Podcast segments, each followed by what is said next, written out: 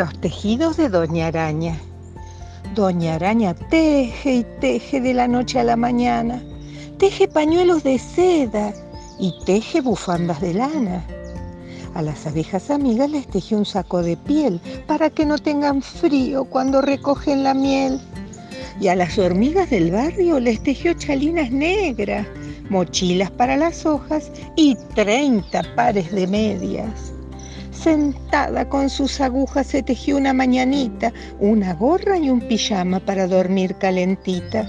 Y se fue a dormir la siesta arriba de un almohadón que tejió con diez pelusas y un trocito de algodón.